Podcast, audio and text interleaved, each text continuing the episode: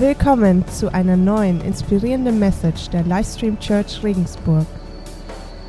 Und das ist eines der Dinge, die, die mir wichtig ist, weil du ihm immer wieder begegnest.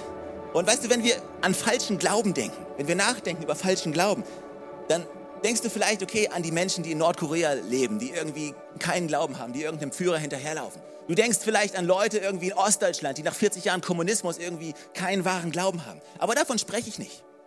Sondern ich spreche vielmehr über uns hier im katholischen Bayern, im Süden von Deutschland, ja, wo wir viele Kirchen haben, die gerade Erweckung sehen. Und weißt du, wo wir leben, es kann so einfach sein, Christ zu sein. Und viele Menschen glauben und würden sich als Christen bezeichnen, aber in Wirklichkeit sind sie es gar nicht. Ein falscher Glaube. Wenn es einen wahren Glauben gibt, dann gibt es auch einen falschen Glauben. Und es ist meine Befürchtung, dass es einige von uns gibt. Du bist hier in der Kirche, gehst hin und du glaubst, du bist Christ, aber dein Glaube ist nicht wirklich real.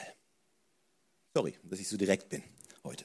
Aber lass uns mal drei verschiedene Arten von falschen Glauben anschauen. Wenn du Notizen schreibst, kannst du als erstes schreiben, geerbter Glaube. Geerbter Glaube. Vielleicht ist es das, was du hast.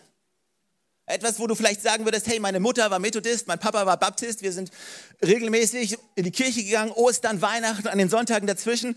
Also anscheinend bin ich Christ. Ich bin kein Buddhist, ich bin kein Moslem, also bin ich wohl Christ. Ja, meine Oma war es und es ist ein geerbter Glaube. Ein 19-jähriges Mädchen hat mal gesagt, weißt du was, ich bin jeden Sonntag in der Kirche gewesen, ich bin jeden Mittwoch zur Jugend gegangen. Weißt du, jetzt, jetzt wo ich in der Uni bin, weiß ich nicht, ob ich das ganze Zeug noch glauben kann. Was sie sagt, es war ein geerbter Glaube. Es waren ihre Eltern, es war nicht sie.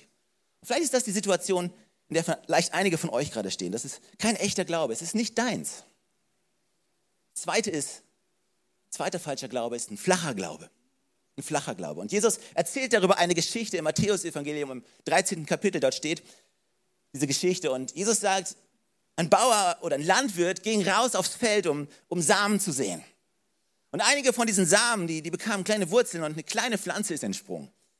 Aber die Wurzeln, die wuchsen nicht tief genug. Es war ein flacher Glaube. Und Jesus sagt, weißt du was, dann kommt das Leben. Dann kommen die Sorgen, die das Leben hat, die, die, die Herausforderungen, die das Leben mit sich bringen, die, die Schwere des Lebens. Und wenn all das zusammenkommt, dann erstickt diese kleine Pflanze und sie stirbt. Warum? Weil ihre Wurzeln nicht tief genug gegangen sind.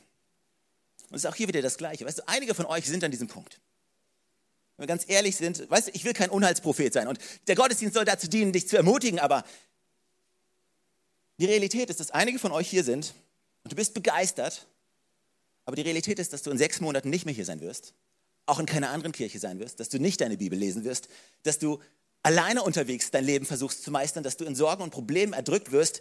Und weißt du was? Da gibt es keine geistliche Kraft, da gibt es keinen geistlichen Sieg. Das ist absolut wahr und real. Ich habe es häufig genug gesehen. Weil du keine Wurzeln hast, die tief genug sind. Ziemlich leise jetzt. Tut mir leid, dass ich dir auf den Fuß dreht, aber es ist die Wahrheit. Du wirst nicht mehr hier sein. Du bist jetzt vielleicht begeistert, aber in sechs Monaten wirst du nicht mehr hier sein. Lass mich dir erklären. Vielleicht bist du hier und sagst, ja, ich will ja Gott nahe sein. Und es ist gut, dass du heute hier bist, dass du am Sonntag hierher kommst, das ist gut. Aber weißt du, das wird dir nicht die Kraft geben, die du brauchst, um sieben Tage gegen den Teufel zu kämpfen möchte ich ermutigen, mach einen Schritt nach vorne. Also deswegen reden wir die ganze Zeit über Connect, über Connect-Gruppen, über Kleingruppen. Weil was, das ist die reinste Form der Kirche. Die Jünger in der Apostelgeschichte, sie trafen sich regelmäßig in ihren Häusern. Wir kommen zusammen in der Woche, wir haben Gemeinschaft mit anderen Menschen, mit denen wir das Leben teilen, mit denen wir unseren Glauben teilen. Und das hilft uns dazu, dass wir Wurzeln bekommen, die wirklich tief gehen. Vielleicht bist du hier und sagst, ja, aber das sind komische Leute, ja? seltsame Leute in diesen Connect-Gruppen. Das ist ein Prinzip. Es gibt immer einen. Weißt du? Und wenn du sagst, hey, in meiner Connect-Gruppe gibt es keinen, glaub mir, es gibt auch in deiner einen. Es gibt einen. Vielleicht bist du es. Und du hast es immer mit seltsamen Leuten zu tun. Ja, aber wir sind aufgefordert, immer wieder neu zu vergeben. Leuten, die uns verletzt haben. Und es bringt dich an einen Punkt, wo du von dich selbst wegschaust und dich selbst investierst in andere und Teil von der Kirche wirst, Teil von der Gemeinde wirst, wo du Gottes Wort kennenlernst, wo wir füreinander beten und wo wir uns füreinander einsetzen. Und wenn du anfängst, auf den Weg zu gehen, wo du sagst, ich, ich möchte es alleine wuppen, dieses Leben, dann möchte ich dich auffordern, hey, mach diesen Schritt nach vorne. Und ich wünsche mir, dass du, dass du in sechs Monaten hier bist, dass du weiter bist, als du jetzt bist, dass du nicht in irgendeiner verkorksten Situation steckst oder ein Problem, wo du anfängst zu zweifeln. Weißt du, das ist die, das ist die Stärke von der Kirche. Kirche heißt nicht, einem Podcast zuzuhören. Ja, Kirche ist der Leib Christi, wo wir zusammenkommen, wo wir Gott anbeten, uns einander stärken, um die Liebe Gottes in die Welt reinzutragen und die, die Welt mit dieser Liebe Gottes anzugreifen. Das ist wirklich wichtig. Ja, Jesus starb dafür. Hat gesagt, ich werde meine Kirche bauen. Weißt du, und wenn es ihm wichtig ist, dann sollte es uns wichtig sein, weil es uns dazu befähigt und uns hilft, dass wir einen starken Glauben bekommen und keinen flachen. Das dritte ist, ein dritter falscher Glaube ist ein Glaube mit Bedingung. Glaube mit Bedingung. Und das sind diejenigen, die sagen, also ich glaube an Gott. Ich liebe Gott, ich glaube an Gott, solange die Sachen so laufen, wie ich will. Ja, vielleicht kennst du jemanden, der denkt und der so sowas erzählt, jemand, der sagt, okay, meine Frau hat mich verlassen, ich habe meinen Job gerade verloren und wie kann ich an einen Gott glauben, der sowas zulässt, dass das passiert? Das ist ein Glaube mit Bedingungen, das ist ein falscher Glaube. Aber ich glaube, dass Gott möchte, dass dein Glaube echt wird. Und vielleicht, vielleicht bist du gerade in einer Situation, wo es schwer ist in deinem Leben. Vielleicht gehst du gerade durch eine Zeit, wo du sagst, eigentlich ist mein Leben ist ziemlich heavy. Ich weiß eigentlich gar nicht, ich habe ich hab eine schwere Zeit. Lass mich dir erklären, was möchte Gott mit dieser schweren Zeit? Weißt du, die, die, schwere Zeit kommt nicht von Gott. Gott ist nicht derjenige, der die Probleme in dein Leben stellt, weil er es liebt, dein Leben kompliziert zu machen. Aber Gott nutzt Probleme in deinem Leben. Und jetzt ist es auf zweierlei Arten. Nummer eins, Schwere Zeiten zeigen uns, wie tief unser Glaube ist. Lass mich noch mal 1. Petrus 1, Vers 7 anschauen. Da steht, dies dient nur dazu, euren Glauben zu prüfen, damit sich zeigt, ob er wirklich stark und rein ist. Ein Glaube, der geprüft wurde, ist ein Glaube, dem man vertrauen kann. Ein Glaube, der geprüft wurde, ist ein Glaube, dem man vertrauen kann. Und weißt du, tatsächlich war es Petrus, auch der selber getestet wurde, der selber gescheitert ist ein Stück weit, der gestärkt, erlöst wurde, erneuert wurde und komplett verändert wurde. Das ist mal 25 Jahre zurückgehen. 25 Jahre bevor Petrus diesen Brief geschrieben hatte, hat er ein Gespräch mit Jesus gehabt. Das findest du im Lukas-Evangelium im Kapitel 22. Dort sagt Jesus zu ihm, Simon, Simon, Satan hat euch alle haben wollen. Er wollte euch durchsieben wie Weizen. Mit anderen Worten sagt er, hey, Satan will, wollte euch testen. Satan will sehen, hey, was, was, was, was schaffst du? Was bringst du in deinem Leben hervor?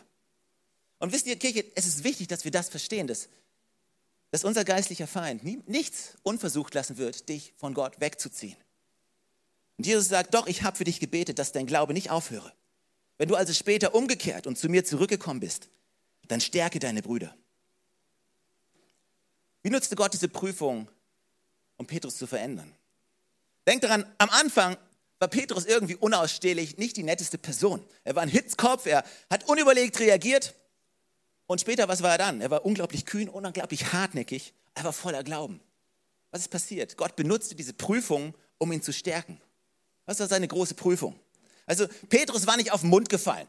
Äh, mit anderen Worten, er war ein ziemliches Großmaul.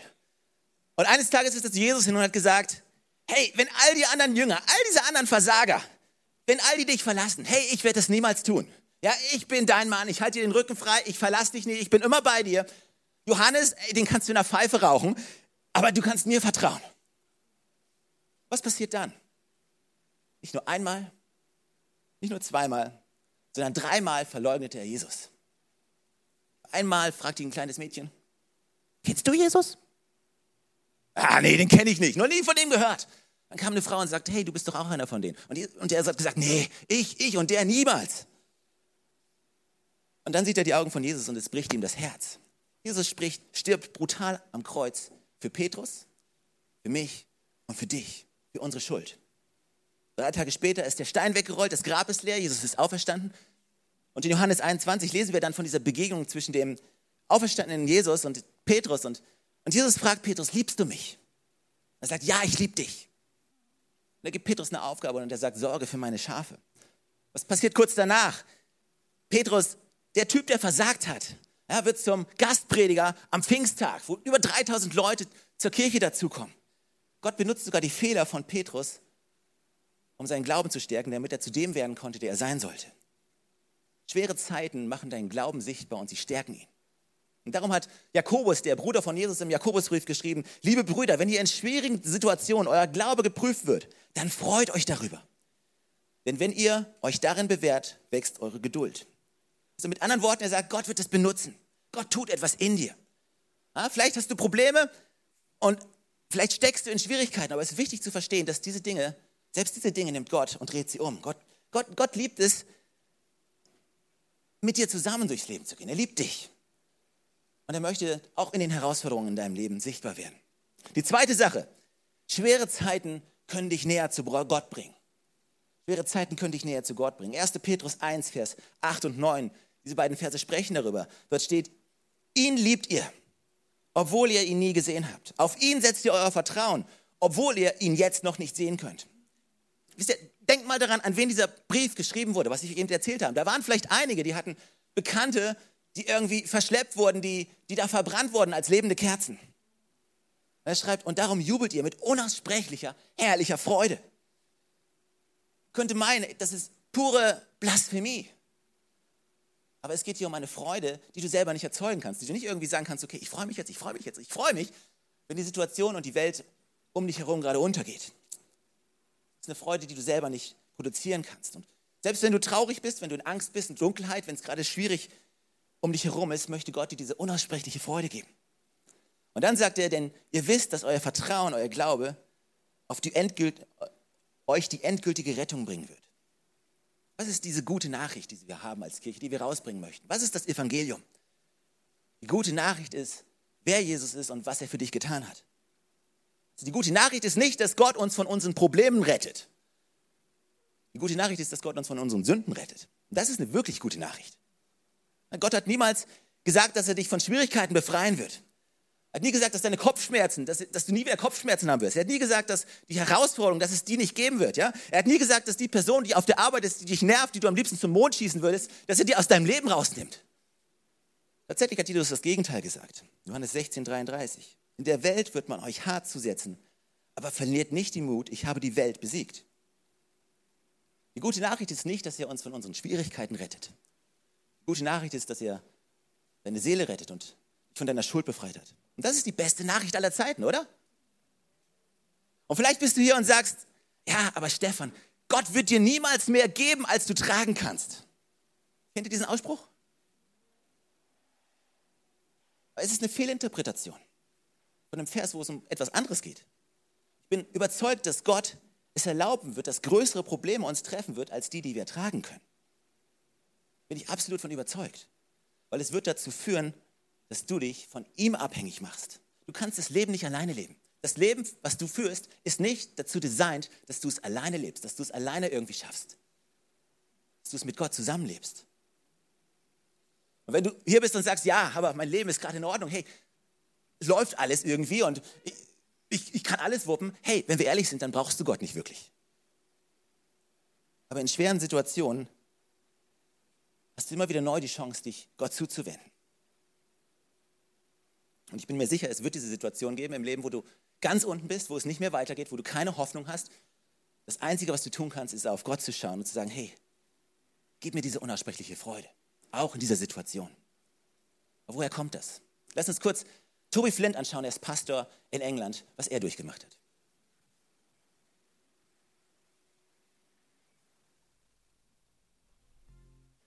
Hier ist die Sache, die du verstehen musst. Unser Glaube beruht nicht auf dem, was wir sehen, sondern beruht auf dem, wer Gott ist. Nochmal, unser Glaube beruht nicht auf dem, was wir sehen, sondern auf dem, wer Gott ist. Und weißt du, wenn es uns dreckig geht, wenn du durch eine Zeit gehst, die schwierig ist, ist es absolut real. Wir müssen das nicht negieren und sagen, es geht mir gut. Nein, es geht dir nicht gut. Aber Gott möchte dir trotzdem, auch in diesen Punkten, wo es dir nicht gut geht, diese unaussprechliche Freude geben, die nur vom Himmel kommen kann. Dass du einen Schritt auf ihn zumachst und erkennst, wenn, wenn du einen Schritt auf ihn zumachst, dann wendet sich Gott dir zu und möchte durch diese Zeiten mit dir durchgehen. Und es ist wichtig zu wissen und wichtig auch für dich zu wissen, dass es diese Zeiten nicht gibt, weil du was falsch gemacht hast oder weil du ein böser Mensch bist, sondern Gott nimmt diese Zeiten, er dreht sie um und er möchte dich stärken damit dein Glaube gestärkt wird und tiefe Wurzeln bekommt, dass du das Leben leben kannst, zu dem Gott dich berufen hat und zu dem du bestimmt bist als sein Kind. Amen. Aber lass uns zusammen aufstehen. Ich möchte noch für euch beten. Gott, du bist da in schweren Zeiten, du gehst mit uns durch schwere Zeiten, egal ob es gerade eine finanzielle Krise ist, egal ob es irgendwelche Beziehungsprobleme sind, wo wir nicht weiter wissen. Du bist bei uns, du bist bei uns, wenn unsere Gesundheit schlapp macht, wenn unser Körper nicht so will, wie wir wollen. Du gehst mit. Und wir als Kirche, wir sind möchten da sein. Wir möchten da sein für Menschen, denen es gut geht, die gerade eine tolle Zeit haben und wir möchten bei Menschen sein, die gerade durch ein tiefes Tal gehen. Und wir bitten dich immer wieder neu für diese unaussprechliche Freude, von der im Petrusbrief steht, dass, dass wir immer wieder neu, ganz egal, wo wir gerade stehen, das in unserem Eigenleben leben, erleben, dass, dass da eine Freude ist, die wir nicht selber produzieren können, die du uns geben möchtest. Und ich bitte dich für jeden Einzelnen, der heute hier ist, der diese Freude nicht hat, dass, dass du dich ihm zuwendest, dass er neu diesen Blick auf dich bekommen kann, auf das bekommen kann, für was du für uns getan hast und wir dieses Leben leben können, was wir als Geschenk von dir bekommen haben. Amen.